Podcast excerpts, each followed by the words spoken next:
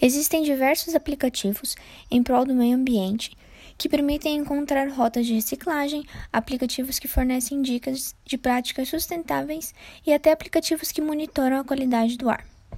O aplicativo e-license foi elaborado pelo engenheiro ambiental Luiz Henrique da Rosa da Silva e Joel da Rosa, bacharel em Ciências da Computação, que tem como objetivo administrar e controlar o processo de licenciamento e as condicionantes ambientais, para, para que os empreendedores não tenham que pagar multas por atrasos indevidos no, no licenciamento.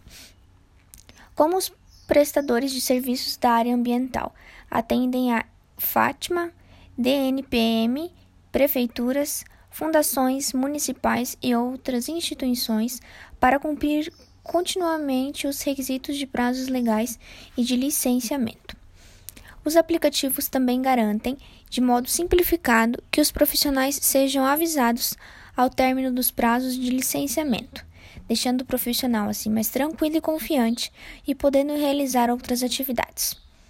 O aplicativo Ambiental SC criou-se métodos no controle das populações de javalis nas áreas rurais da Serra Catarinense.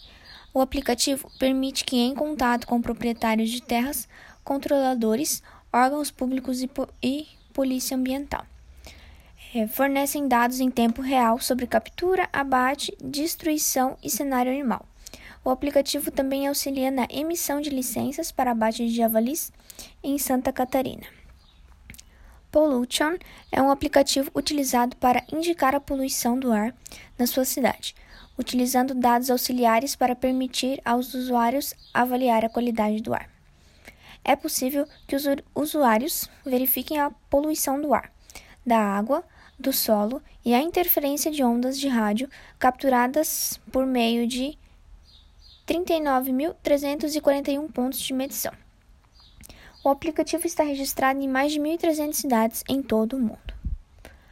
Podemos perceber que a preocupação, tanto em relação ao trabalho dos engenheiros, como em diminuir os problemas ambientais, é crescente, seja por meio da aplicação ou adoção de novas tecnologias de processamento.